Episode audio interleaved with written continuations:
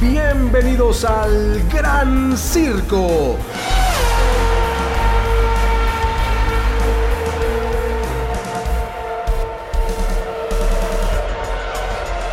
Estás muteado, Oscar, estás muteado. Ahí. Sigues muteado. la tercera es la vencida. Oigan, Ahí está. la tercera es la vencida. Me estaba jugando aquí la tecnología, una mala broma, una mala pasada, pero bueno, ¿cómo están? Bienvenidas, bienvenidos al Gran Circo, este espacio dedicado completamente a la Fórmula 1 y señoras y señores, pues este fin de semana que acaba de pasar, tuvimos Gran Premio, el Gran Premio de Austria en el Red Bull Ring y bueno, hubo grandes emociones. Ah, he leído, bueno, déjenme saludar, primero orden, orden a esto, señoras y señores, orden en la sala. Quiero saludar a mi querido amigo y compañero César Olivares. ¿Cómo estás, mi querido César? Bueno, igualmente a todas las personas que hoy se conectan y que ojalá nos compartan todas sus emociones. ¿Cómo estás, mi querido César? Muy bien, Oscar, muchas gracias. Aquí, eh, pues ya con toda la información calientita del domingo, que este, este fin de semana en particular, pues más interesante porque también te- te- tuvo el famoso sprint race y sobre todo porque ahí hubo, ah, hubo de qué hablar, pero buena carrera para mi gusto. Ya hacía falta, Canadá me pareció un poquito sosa, igual que España, Miami, eh, Mónaco. Eh, esta, esta carrera para mi gusto tuvo más acción y pues sí, emocionado. Porque sí, precisamente hubo grandes emociones. Yo creo que también tuvimos, a propósito del sprint race, una buena sprint race. Y pues mira, yo te diría que Red Bull, tremendos, ¿eh? Porque son además eh, los protagonistas de las emociones que se han vivido tanto en el sprint race como en la carrera. Comenzando obviamente por la lucha que hubo entre Max Verstappen y Checo Pérez. Checo Pérez que arranca, por cierto, con un viernes pues también muy complicado, además de esta fiebre y gripe que se le vinieron al piloto tapatío y que eso pues merma las condiciones. Oye, pregúntale al piloto que tú quieras o al, el, al atleta que tú quieras, cuando tú tienes fiebre o una pequeña gripe, pues la verdad es que sí, tus, tus eh, facultades... Sí, claro, claro, todo es, y- o hasta en tu trabajo, ¿no? En la oficina, o sea, no te sientes bien, no estás al 100%. Y este deporte evidentemente requiere pues de tu potencial al máximo, entonces no es fácil. Y otro tema importantísimo que comenzó precisamente desde el viernes, ¿no? Eh, pues es que se dio la, prueba 1, la prueba libre 1 y la clasificación para la carrera, que ahí es donde tiene pues una muy mala clasificación Checo Pérez.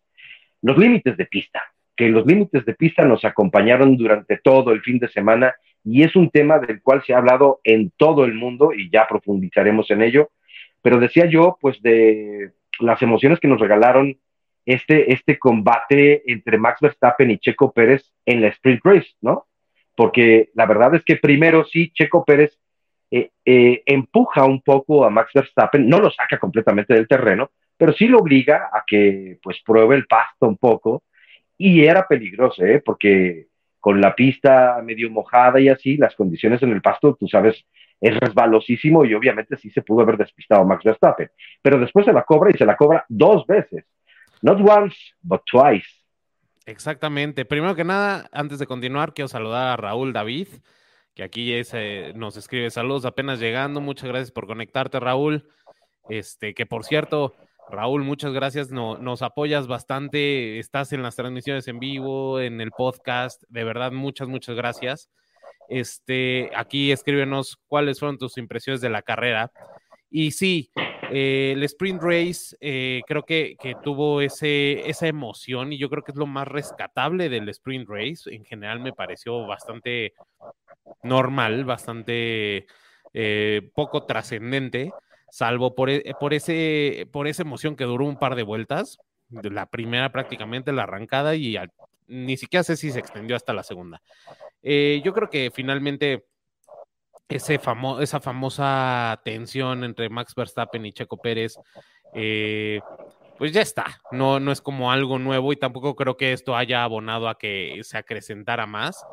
Eh, sin embargo, pues al final lo- los, los vimos discutir un poco ahí eh, no, no, no propiamente discutir, sino como intercambiar impresiones sobre lo sucedido, pero ya enfocándonos en la carrera, eh, pues, a ver, Max Verstappen, otro, otro triunfo más. Eh, carrera para, bueno, muy buena carrera para Carlos Sainz, mi fortuna para Carlos Sainz. da gusto ver a Chico nuevamente en el podio, después de las carreras que venía haciendo donde se le dificultaba mucho. Eh, algo que tú, me, comentaste en la carrera, en la transmisión en vivo, fue que lo viste sonreír hace mucho tiempo, incluso estando en podios ya no se le veía sonreír. Ahorita yo creo que es un, un shot de, de, gasolina, de, motivación el subirse nuevamente al podio. Y pues un Charles Leclerc que queda en segundo lugar, que pues finalmente justicia por fin para, para el pobre piloto monegasco que tanto ha perseguido podios y, que tanto se le ha negado, que finalmente nuevamente Ferrari metiéndole el pie a sus pilotos durísimo, eh, un McLaren que da saltos hacia adelante, eh, bastante sólidos, un Lando Norris con un tremendo carrerón, que por cierto fue piloto del día. En fin, creo que fue un gran premio bastante completo, eh, según mi impresión. Con emociones, con duelos. Ese duelo de Carlos Sainz con Checo Pérez, brutal, buenísimo. Me, me, deja un muy buen sabor de boca este Gran Premio. Sí, la verdad es que sí. Yo creo que para las personas, porque sí he dado lectura un poco en las redes sociales a los comentarios, y algunas personas dicen que les pareció bastante aburrido. Finalmente trato de entender un poco la percepción de todas las demás personas y creo que es un poco porque pues Max Verstappen llega una vez max al primer sitio, a la primera posición. Y sí, pues algunas personas ya estarán cansadas de verlo así. Les, lamento decir que esto va a seguir ocurriendo a lo largo de la temporada muchas veces más. Entonces, pues paciencia para los que no son seguidores o seguidoras de Max Verstappen, porque lo vamos a ver allí de forma muy constante, ¿no?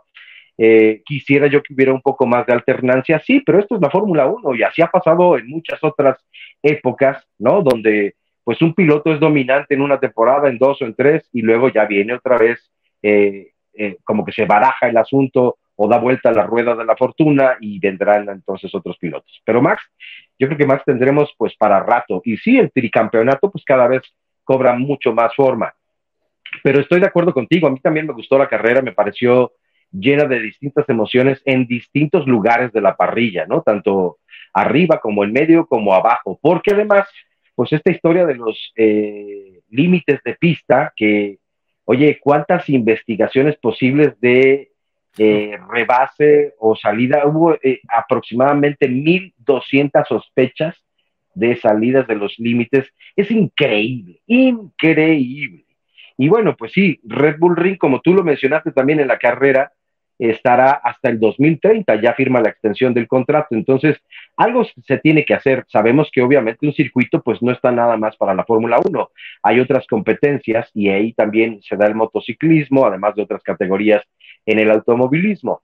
Y ah, también me he dado la tarea de escuchar un poco a expertos en la Fórmula 1 que dicen, algo se puede hacer, podrían meter la grava o la leca, como le dicen en otros países, y decían, bueno, pero es que también eso le perjudicaría, por ejemplo, en el caso de las motos. Bueno, pues también las cantidades de dinero que se manejan allí, yo creo que sí lo haría no tan costoso, ¿no? O sea, o sí se podría, digamos que tener un presupuesto extra para hacer los cambios. Carreras al año de la Fórmula 1 tienes una, entonces tampoco le veo mucho la dificultad. Eh, ya veremos cómo resuelve la FIA todo esto, porque sí es un problema mayúsculo que le costó a los pilotos además varias posiciones, porque cinco horas después de terminada la carrera todavía había conflictos en saber si las posiciones finales eran precisamente esas. De hecho, fíjate cómo se dieron algunos de los cambios. Tengo aquí eh, la nota. La llegada, digamos, oficial es Max Verstappen, Charles Leclerc, Checo Pérez, Carlos Sainz. Bueno, no, esta no es la oficial. Esta, digamos, fue cuando termina la carrera, ¿no? Ajá, las posiciones la las en las que Exactamente, las posiciones en las que terminaron los pilotos tal cual como llegaron sin las penalizaciones extras. Carlos Sainz en cuarta posición, Landon Norris, Fernando Alonso, Lewis Hamilton, George Russell, Pierre Gasly y Lance Stroll. Esas fueron las llegadas. Bueno, y obviamente los demás, menos Nico Hulkenberg, que abandonó la carrera, desafortunadamente, porque venía siendo un fantástico fin de semana Nico Hulkenberg. Y queda de la siguiente forma, esta es la oficial. Max Verstappen en primer lugar, segundo para Charles Leclerc, tercer sitio para Checo Pérez, Lando Norris en la cuarta posición, Fernando Alonso en la quinta posición, asciende Fernando Alonso, Carlos Sainz desciende dos posiciones, llegando hasta la sexta posición, George Russell sube una a la séptima posición que ocupaba Lewis Hamilton, que, quien desciende una posición, y Pierre Gasly en la décima posición. Pero las penalizaciones fueron una locura. Lance a Stroll también vio favorecido. Subió a la novena posición. Sí, así es. Exactamente, Lance Stroll en la novena y Pierre Gasly en la décima posición. Eh, las sanciones fueron para Carlos Sainz 10 segundos, Lewis Hamilton 10 segundos, Pierre Gasly 10 segundos, eh, Alex Albon 10 segundos, Logan Sargent 10 segundos, Yuki Tsunoda 5 segundos, Nick Debris 15 segundos y tu piloto favorito, el francés Esteban Ocon, nada más 30 segundos. Nada. Tu primo Ocon, tu primo Ocon. Bocón. Eh, sí. Oye, que por cierto, Bocón se aventó la puntada de decir en la comunicación de radio con su ingeniero que le avisaban, oye, pues hubo muchísimas sanciones, eh, muchos pilotos castigados y demás. Y dice entonces Esteban Ocon, sí, caray, esos, esos límites estuvieron fuertes. Lo bueno es que nosotros no cometimos una sola falta. Uf, fue el más sancionado de todos. Eh, Raúl David nos, nos, comenta muy buena carrera, esto es lo que se quiere ver, competencia dura y pura, sin favorecer a ningún piloto con las órdenes de equipo. Sí, totalmente, aunque Raúl, ahorita vamos a eso porque sí hubo una orden de equipo. Eh, pero bueno, sí, en cuanto a las sanciones, coincido contigo, se tiene que hacer algo finalmente con, ese Red Bull Ring, sobre todo que acaba de renovar hasta el año 2030. Y, si no, pues de plano, a ver, elegir entre las motos o la Fórmula 1, ¿qué deja más dinero o, qué genera más show? Ni modo. Este, sí, eh, algo sin precedentes lo, lo, de esta cantidad de sanciones que a ver, también hay pilotos que no sancionaron, hay, pilotos que no penalizaron, como eh, el mismo Verstappen, Checo Pérez, eh, Charles Leclerc, Fernando Alonso, etcétera. De que también se puede, se puede. Ahora, algo que sí, honestamente, no me gustó es que todos estaban sobre todos. Lewis Hamilton estaba acusando a Checo cada dos curvas. Lando Norris estaba acusando a Lewis Hamilton cada dos curvas. Eh, es como a ver, concéntrate en la carrera y ya lo hemos dicho en otros episodios, concéntrate en la carrera y, pilota lo mejor que puedas. Por Dios, ¿cuántos ojos no hay en ese momento eh, analizando todo como para que, uy, sí, es que nadie vio lo que tú viste. Luis, entiendo que vas detrás de Checo y Norris, entiendo que vas detrás de Hamilton, pero santo Dios, o sea, ¿cuántas cámaras no hay ahí? Em, Oye, y esas cosas, esas cosas mejor déjaselas a Fernando Alonso, que sí tiene la capacidad de observar no solamente la carrera, sino muchas cosas que hay alrededor. Pero no tú, Luis. Hasta quién va en el otro lado de la pista. Este, Exacto. Eh, y eh, ya tocando un poquito el tema de, lo que nos comenta Raúl, eh, sin favorecer equipo, nos escribe también, pienso que no se debe normalizar que un piloto domine, ya que eso hace que la gente se aleje de la categoría, y si eso antes pasaba, ya es tiempo de exigir un cambio. Totalmente de acuerdo vamos por puntos. Primero, en cuanto a las órdenes de equipo, sí hubo una orden de equipo que a mí en lo personal me desagradó bastante y fue en, el equipo de Ferrari. Exactamente. Carlos Sainz claramente trae un, ritmo muy bueno, muy bueno. Eh, tuvo un excelente arranque y en general un, gran fin de semana y particularmente carrera. Pero eh, Ferrari no lo dejó rebasar a Charles Leclerc y, tampoco le pidió a Charles Leclerc que le cediera el paso. Entonces, ahí desgraciada. Ahora, esto es ilógico. ¿Por qué? Porque, bueno, según mi humilde lógica, quieres sumar puntos. Quieres favorecer al, piloto que mejor esté parado. Ahorita Carlos Sainz está mucho mejor parado que Charles Leclerc. Él creo que debería haber tenido la preferencia de, luchar por esos puntos e, e intentar a ver si podía alcanzar a Max Verstappen y sin embargo, Ferrari dijo no, a, Charles Leclerc va a conservar la posición. Me pregunto si fuera al revés. Si en una carrera se da la situación, van a decirle a Charles Leclerc, no, está bien, deja a Carlos Sainz este, continuar, no lo pases, o Carlos Sainz, quítate y deja pasar a Charles Leclerc. Ahora, lo que, lo que genera esto es, pues obviamente Carlos Sainz va a estar desanimado, molesto, y luego encima lo llamas a Pitts cuando él no quiere ir a Pitts, cuando él está teniendo un excelente ritmo de carrera, y lo llamas a Pitts y le arruinas la estrategia, me parece o sea, literalmente que Ferrari se está disparando a los pies. Otra vez.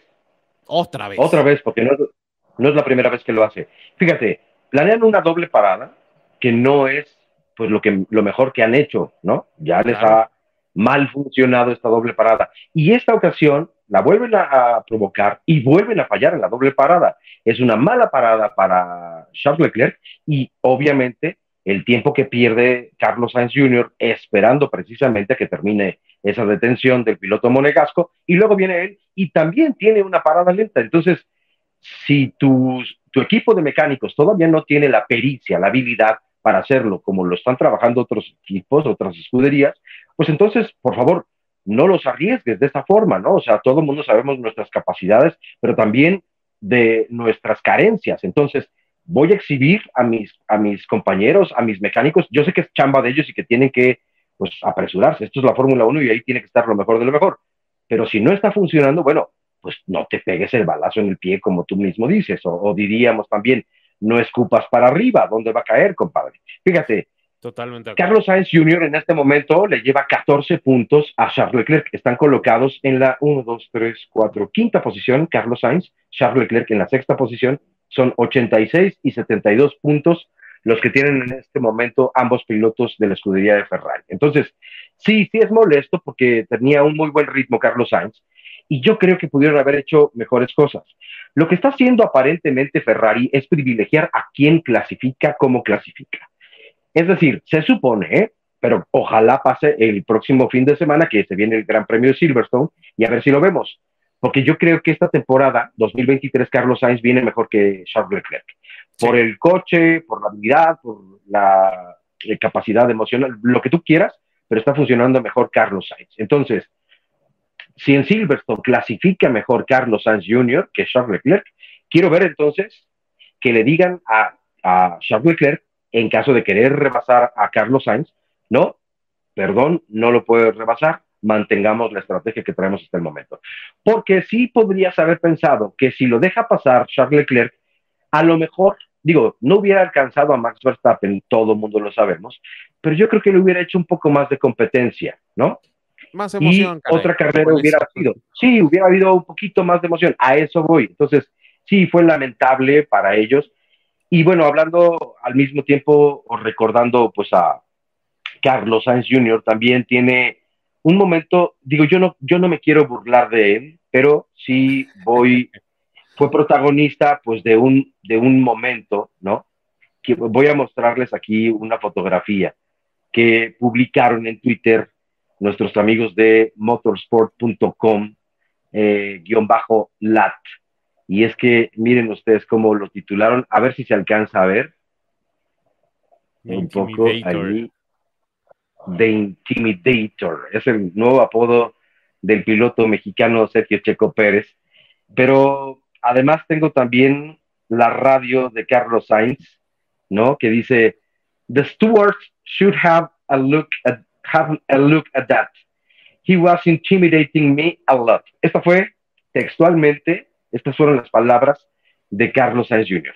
Los comisarios de carrera deberían de eh, observar esto con más detenimiento, porque él me estaba intimidando mucho.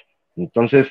¿A, quién defensa Carlos Sainz? Sin ánimos de hacer, sin ánimos de hacer eh, leña del tronco caído, bueno, pues sí, fue una presión fuerte, pero, pero yo me quito el sombrero de ah, chapó para Carlos Sainz, que hizo una muy buena defensa mientras pudo a Checo Pérez. Honestamente, llevó el coche a buenos límites y ambos pilotos nos regalaron el momento de la carrera, que fue un gran momento, dos o tres vueltas de una gran defensa y de grandes emociones y los dos ahí luchando, entonces no tengo nada que recriminarles, por el contrario, aplaudirles y reconocerles.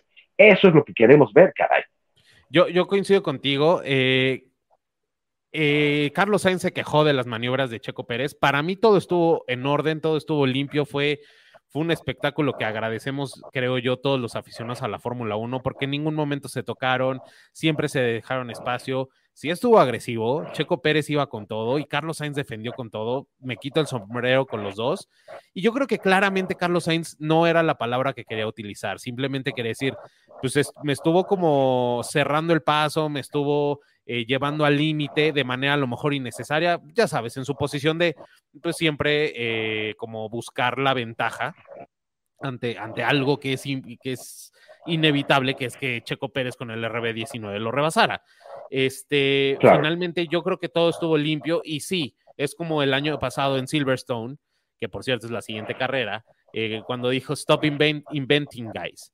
Es como dejen de estar inventando cuando no se dice así, bueno, por lo menos en inglés, pero obviamente se entiende, es la adrenalina y todo. Finalmente yo creo que lo rescatable es, se, se, respeta y, y, se agradece y uno se quita el sombrero ante ese, esa, ese tipo de conducción, tanto de Checo Pérez como de Carlos Sainz. Y sí, eh, ya resumiendo esto, nuevamente una verdadera lástima lo de las estrategias de Ferrari y, el favoritismo por Charles Leclerc. Eh, quiero leer unos comentarios. Aquí Raúl David eh, nos, nos, comentó, pienso que no, debe normalizar, no se debe normalizar que un piloto domine, ya que eso hace que la gente se aleje de la categoría y si eso antes pasaba, ya es tiempo de, exigir un cambio.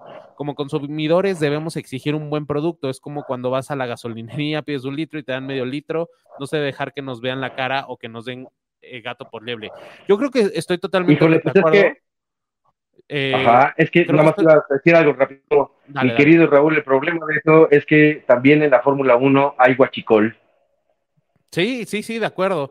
Hay muchos intereses en la Fórmula 1 y mira, el, problema para empezar es, yo creo que la FIA, eh, según mi entender, y, y, si no corrígeme Oscar, o ustedes mismos, por favor, la FIA regula el, reglamento con el que se va a competir, el reglamento para los coches, eh, muchas cosas, pero ya las decisiones internas creo que sí son independientes de cada equipo. Y si un equipo quiere eh, no fichar a Kimi Raikkonen, por ejemplo, eh, o tan solo el mismo Alonso, cuánto tiempo pasó ahí como viendo a qué equipo me voy, el mismo Richardo. Si un equipo no quiere fichar a Richardo, no lo va a fichar. Y si un equipo quiere mantener a Max Verstappen hasta el 2026, lo va, lo va a hacer. Entonces, creo que ese es el gran problema. Yo coincido contigo, pero también sería contraproducente, porque imagínate, tienes a pilotos como Fernando Alonso, Luis Hamilton, Vettel, Kimi Raikkonen, que estarían siempre, siempre, siempre, siempre en los mejores asientos y dominando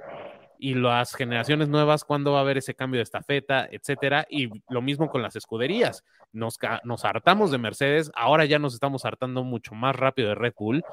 Quién sabe en cuánto tiempo, a lo mejor en 2026, que es el siguiente cambio de reglamentario grande, pues a lo mejor nos hartamos de quién te gusta, de Aston Martin o de un McLaren o otra vez de Mercedes, no lo sé.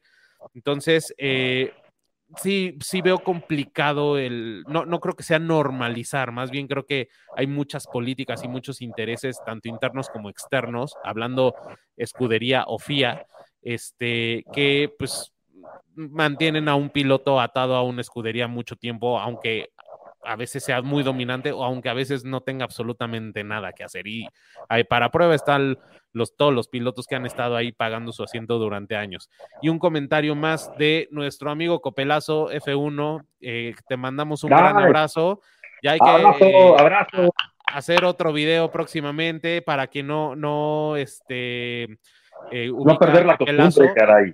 Por, favor, vayan a su canal Copelazo F1. Eh, tiene gran contenido eh, y con ellos colaboramos, eh, dijo, a veces en la medida de lo posible, pero ya pronto eh, necesitamos hacer un video copelazo. El año pasado Sainz ganó en Silverstone, así que veremos a Sainz adelante de Leclerc, sin duda, se le da el circuito y viene mejor que Leclerc. Totalmente de acuerdo, creo que en esta temporada en particular ha mostrado mucho más solidez que Charles Leclerc y sí, Silverstone es una muy buena pista para Carlos Sainz y Raúl David Sainz con ese comentario intentó que le, intentó que le dieran una penalización a Checo, pero no fueron las palabras indicadas, exactamente. Eh, creo que todos entendimos la intención de Carlos Sainz, simplemente pues el adrenalina en, la presión de ir pilotando, pues muy, muy probablemente eh, como campechaneo los idiomas un poquito. Sí, sí, exacto. Y sabes, sí está la adrenalina desde luego, pero la frustración, la frustración es la que te lleva a decir cosas que no meditas un poquito más y que tienes que sacarlo porque te viene presión. Oscar, Oscar. Creo que Oscar se quedó congelado. Démosle un segundo para que se reincorpore. Pero sí, bueno, finalmente, eh, completando el comentario de Oscar, eh, yo creo que la adrenalina te, hace a veces decir cosas que no, y, lo hemos visto en muchos pilotos, que incluso han, recordemos a ese Sebastián Vettel, por ejemplo, si no me equivoco, fue en 2016 o 17, eh, que incluso le mentó la madre al comisario de carrera aquí en el Gran Premio de México, etcétera. Entonces, no olvidemos que pues sí, ese tipo de cosas están eh, expuestos los pilotos y yo creo que cualquier ser humano. Finalmente, por favor, déjenos aquí en sus comentarios ustedes qué, les gusta este formato de Sprint Race, qué les pareció la carrera en general. Eh, Raúl, Raúl David ya nos comentó que, es muy buena carrera. Este, ¿Qué esperan para Silverstone? Sobre todo eso nos interesa mucho saber. ¿Qué esperan para Silverstone? Eh, es un un circuito legendario, es la casa de Lewis Hamilton, de George Russell, de eh, eh, Lando Norris. McLaren ya dio un paso adelante. ¿Qué esperan para, para Silverstone? Y sobre todo, ¿creen que eh, a lo mejor podría llegar la 33 de Alonso? Ya se está reconectando Oscar. Perdón, Oscar, les estaba comentando. Les, estaba preguntando qué, eh, qué esperan para Silverstone, que es un circuito legendario, es casa de Lewis Hamilton, de Lando Norris, de George Russell, podría llegar la 33 de Alonso. Entendemos que el Aston Martin claramente no funcionó como Aston Martin hubiera querido en, en Austria, pero ¿qué tal en Silverstone? Puede ser, puede ser, es, es un fantástico circuito, es un circuito histórico y de donde pues se han dado carreras de muchas emociones. Puede ser para mucha gente, ¿eh? o sea, bien puede ser para Lewis Hamilton, puede ser para George Russell, eh, puede ser para Lando Norris, que si vienen las continuas mejoras para el equipo o escudería de McLaren, pues les caería fantásticamente bien, ¿no? A ver, eh, quiero detenerme un poco en ese sentido en cuanto a lo de las actualizaciones. Fíjate, Aston Martin viene muy bien en esta temporada y venían en franco ascenso y esa era pues más o menos la realidad que nos estaban presentando. Sin embargo, incluso el mismo Fernando Alonso le dice a Luis Hamilton, nos vemos en Austria, vas a ver cómo ahí te voy a dar como un repaso, era más o menos la advertencia que le hacía ver Fernando Alonso a Luis Hamilton. Sin embargo, no funcionaron las cosas tal cual como ellos se lo esperaban, como bien acabas de mencionarlo tú. Entonces, algo está faltando, algo está pasando.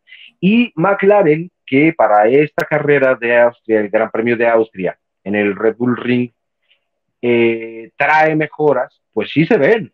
Digo, a ver, finalmente de un quinto lugar pasó al cuarto Lando Norris y eso por las penalizaciones que le dan a Carlos Sainz y por eso desciende e intercambian y eso lo hace ser el piloto del día.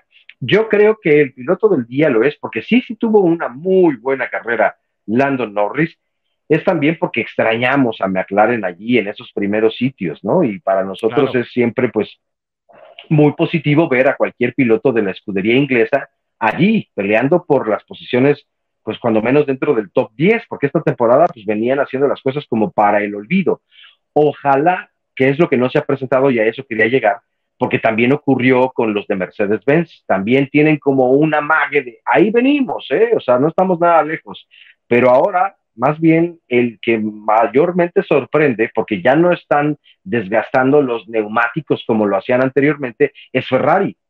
Entonces las cosas no están claras para absolutamente nadie todavía en este instante, ¿no? O sea, Solamente para y por eso digo, pues, Puede ser, sí, solamente para Red Bull, efectivamente. Puede ser para cualquiera de los que acabas de mencionar, pero evidentemente, pues el candidato número uno es Red Bull. Y el candidato número uno de Red Bull, pues, pues es Max Verstappen también. Fíjate, las posiciones como están en el standing de escuderías, ¿no? Para el campeonato de constructores. Red Bull está en otra liga, 377 puntos, no hay nada que decir, o sea, porque el siguiente competidor más cercano son los de Mercedes-Benz, que están a 178 puntos, es decir, 199 abajo de Red Bull. Entonces, 199 en la novena carrera de la temporada, por Dios, es una suma impresionante. Pero pegaditos a ellos, a solamente 6 puntos, perdón, sí, a 6 puntos, Aston Martin con 172. Y un poquito más abajo está Ferrari ya con 158. Permitieron este fin de semana tanto los de Mercedes-Benz como los de Aston Martin que Ferrari entonces nuevamente escalara un poco de posiciones en el campeonato de constructores y entonces esa pelea está buena. Ya lo demás no lo menciono y no por falta de respeto, sino porque Alpine, que es el más cercano persecutor de estos tres escuderías, pues tiene 48 puntos. Entonces podríamos decir, ahí sí no hay ni siquiera de qué hablar, ¿no? O sea, sí, Alpine, por más que Otmar Safnauer diga, no, estamos súper cerca y vamos a llegar, lo siento, Otmar, no es esta temporada tampoco, y tampoco es ni para Ocon ni para Pierre Gasly. Por supuesto, coincido contigo. Eh, quiero dar lectura a unos comentarios. Aquí eh, nuestro amigo Copelazo eh, nos dice, la sprint nos sorprendió, creo que poco a poco este formato nuevo empieza a gustar más a los aficionados que a las escuderías, sin duda, totalmente las escuderías se quejan de la poca preparación y demás, sin embargo, para los aficionados las prácticas libres son sumamente aburridas y el sprint race por lo menos es un previo a la carrera. El año pasado en Silverstone se tuvo el accidente de Wang Yushu bastante fuerte. Esperamos ahora no tengamos ese tipo de accidentes. Ojalá. Eh, Luis Sánchez, creo que Aston Martin se está alejando de la punta. Sí, totalmente. Eh, Copelazo, Aston Martin está regresando a su realidad. Yo creo que a lo mejor fue, influyó más el circuito. No, no creo que, que, la, que el desempeño de Aston Martin eh, a ver, sabemos que, hay circuitos que favorecen, van a favorecer a Red Bull, a Ferrari, otros a Mercedes, otros a Aston Martin, todos a Red Bull, este, pero finalmente eh, creo que depende también algo del circuito. Y nos dice, pregunta y duda, Max Verstappen sin duda hará historia en la Fórmula 1, totalmente, pero ¿creen que será o llegará a ser una leyenda? Pues mira, son 25 años del piloto neerlandés y ya pues eh, prácticamente está encaminado a su tercer campeonato, además consecutivo. Max Verstappen desde que entra a la máxima categoría del automovilismo muestra muy buenas cosas. A mí particularmente, yo voy a decirlo, me parecía demasiados riesgos los que corría Max Verstappen. Que a propósito de riesgos, lo de la vuelta rápida, que se aferró, incluso yendo en contra de las órdenes del equipo y de su ingeniero, de Giampiero Lambiase, eh, pues no habla de otra cosa más que de que Max Verstappen tiene esa personalidad y no va a ceder absolutamente ante nada y ante nadie que se le interponga en el camino. Y él va por todos los puntos. Es ridículo que por un punto, por un punto, expongas 25, que son los que te otorga la primera posición en la Fórmula 1. Porque cualquier cosa puede pasar, ¿no? Tu salida a pits, donde ahí eh, algo se te pinche la llanta, pierdas el control del auto, eh, rebases los límites de velocidad a la entrada de los pits, o que una pistola de las que tienen los mecánicos falle y entonces no te puedan colocar bien un neumático. Sí, venía a 25 segundos de Charles Leclerc, tenía prácticamente parada gratis, pero ¿para qué correr ese riesgo? Yo no lo sé, pero así es Max Verstappen y así lo será. Entonces, bueno, regresando a la pregunta, esa es una clara muestra de lo que viene persiguiendo Max Verstappen. Y yo creo que así entró. Lo que pasa es que teníamos a un muy joven piloto, que fue el más joven, ese ya no va a cambiar, a menos que cambiaran el reglamento, pero no creo, porque la eh, eh, edad mínima para poder ser piloto de la Fórmula 1 subió a partir precisamente pues, eh, de la gran novatez o, o, de lo muy joven que era Max Verstappen cuando entró en el circuito. Sí, yo lo veo para grandísimas cosas. Eh, tenemos que compararlo con otros pilotos de otras épocas, siempre será difícil porque pensaremos muchas veces, pues los que ya pintamos más canas que otros, que pues a lo mejor tiempos pasados siempre fueron mejores. Y no, no es así. Se tienen que ir adaptando a la modernidad los pilotos de hoy, evidentemente. Entonces, eso nos va a dar, eh, yo creo que sí, una comparativa siempre muy difícil. Y además, yo también insisto, como lo hemos dicho en otras ocasiones, siempre las comparaciones son odiosas, pero sí está mostrando cosas de piloto grande, que nos animaríamos a decir, oye, pues cuando menos, cuando menos, ¿eh? porque no quiero que vayan a decir, no, ya se volvió loco este cuate. cuando menos en cuanto a carácter, sí está mostrando cualidades como las que tenía un Alan Prost, un, eh, híjole, no, me atreveré a decirlo o no. Es decir, a ver, Senna tenía un carácter durísimo. Senna era una persona muy especial. Senna le caía a los pilotos normalmente mal, porque era seco, decía lo que pensaba y hacía lo que pensaba. Max Verstappen tiene esas similitudes. No estoy comparando, ojo, habilidades. ¿eh? Quiero decir en cuanto a carácter. Pero los grandes pilotos, Michael Schumacher, eh, bueno, Fangio era otra cosa, ¿eh? Fangio era una persona muy amable, Fangio era un pan de Dios y siempre, pues la verdad, con nada que ver con todos estos que estoy mencionando. Pero todos estos demás, Sebastian Vettel, prácticamente en su época más eh, laureada, eran odiosos, eran, eran odiosos, efectivamente. O sea, nos caían muy mal por la forma en la que eh, además se vanagloriaban de ellos mismos. Pero eso muchas veces, ese carácter, ese gran orgullo o ese narcisismo, es lo que, lo que, de lo que tiene que estar dotado un gran campeón. Porque recordemos, este es un deporte, y lo hemos dicho millones de veces, donde tú tienes que ser, sí, muy egocéntrico, egoísta, ¿no? Y eso es Max Verstappen definitivamente. Mientras él siga teniendo el coche, uff, no sé quién lo pueda parar, ¿eh? Porque difícil, sí, sí está.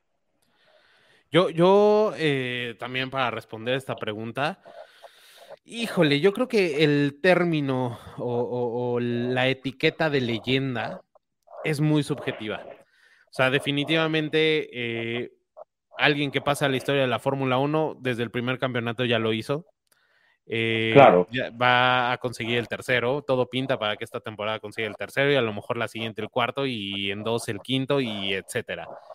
Eh, Oye, ya rebasó además a, a, Ayrton Senna, ya lo rebasó el número de victorias. Entonces también ya, en ese sentido, también ya hizo historia. Sí, claro. Eh, a ver, yo, yo voy a dar una opinión muy personal. Para mí, una leyenda no es alguien que acumula números a lo loco. Eh, por ejemplo, y, con todo respeto, nadie se me vaya a ofender aquí, para mí Michael Schumacher, para mí, para mí, para mí no es una leyenda. Para mí Lewis Hamilton tampoco es una leyenda. Para mí Ayrton Senna es una leyenda y tiene muchos menos campeonatos. Para mí Nigel Mansell es una leyenda. Para mí, sí, Fernando Alonso ya es una leyenda. Eh, creo que el, término leyenda, híjole, sí, sí está como complicado ponernos de acuerdo ahí porque, pues, a ver, implican muchas cosas, implica hasta el, carisma del piloto, cómo lo, viste comportarse en, en pista, lo que lo llegaste a ver, eh, ver hacerlo, eh, hacer en pista, este, si te cae bien, si no, en qué escuderías estuvo, etcétera. Por ejemplo, para mí Mika Hakkinen también es una leyenda. Eh, y, no sé, por ejemplo, Kimi me parece un excelente piloto, pero no, sí, también raya en leyenda, ¿cómo no? Y tiene un solo campeonato. Entonces, de que va a ser grande en la historia y de que está eh, destinado a hacer eh, números en, en la Fórmula 1, lo va a hacer y muy probablemente hasta pueda alcanzar los números de Michael Schumacher o de Lewis Hamilton. Sobre todo si él quiere, porque es muy joven y por lo visto este Red Bull por lo menos le va a dar unos tres campeonatos más, cuatro. Entonces, este, habrá que ver, pero para mí, para mí, no entraría en la leyenda tan solo por muchas actitudes que le he visto, la arrogancia desmedida. Entiendo que Ayrton Senna también de, repente tenía estas eh, cualidades, Fettel, etcétera, que Fettel también es una leyenda para mí, eh, pero Max, no, a mí no me cuadra como leyenda, me, cuadra como un gran piloto, como alguien que si en un futuro necesitas repasar la historia de la Fórmula 1, tienes que pasar por su, por su trayectoria y, sin duda muchos números, muchos campeonatos, al igual que Lewis Hamilton, pero para mí leyenda no lo, no lo sería, hasta ahora. Bueno, a, ver, sí, no, hasta ahora, hasta ahora coincido contigo, ahí no, tampoco lo considero yo leyenda en este momento. Que por cierto, algunos de los que mencionaste que son leyenda, para mí no lo son pero eh, apuntalando tu comentario un poco, es que sí, es subjetivo. ¿A quién mencionamos como leyenda? Bueno, no es lo mismo para ti que para mí, ¿no? Por ejemplo, para mí, Michael Schumacher sí, sí es una leyenda, a pesar de haber sido tan pesado y de no reconocer muchas cosas, ¿no? Como eh, cerrar el camino a otros pilotos, este, no, sí, no reconocer errores, él no reconocía, o sea, es, era este gran egoísmo y a algunos entonces eso les caía muy mal y por eso le pueden quitar entonces este reconocimiento como de leyenda. Y habrá otros que tal vez sí tengan menos victorias y merezcan un poco más por el cariño, por la devoción, por la entrega a este deporte. En fin, es subjetivo, sí, pero eso está entonces como una obra de arte. Tú entras a un museo y vas a decir, este cuadro para mí es el mejor, pero a lo mejor para un millón de personas eso no les simboliza absolutamente nada. Así yo creo que también es la observación, o sea, el análisis de cada persona pues será siempre muy respetable, ¿no? Entonces, bueno, habrá para quienes en este momento ya Max Verstappen pueda ser una leyenda, tal vez, y tendríamos que respetarlo un poco porque ya está haciendo números de grande, ¿no? De gente grande, o sea, apenas a sus 25 años lograr el tres campeonatos, sí, sí es una barbaridad, ¿no? Por, por lo que se antoja el futuro, pero también no estamos aseverando absolutamente nada. Falta ver lo que pueda hacer Max Verstappen en un futuro.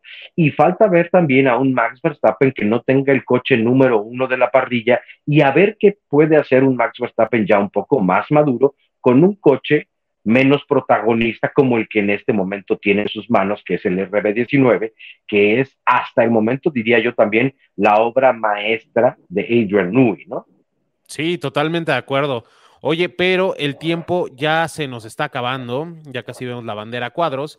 Eh, entonces, eh, pues vamos con horarios y pronósticos para Silverstone. Venga, por cierto, los eh, horarios. no se pierdan el domingo, por supuesto, en, el horario de transmisión. Vamos a tener la transmisión para todos ustedes. Exactamente, acompáñenos por favor, porque vamos a estar puntualmente para la carrera de este domingo en Silverstone, en el Reino Unido.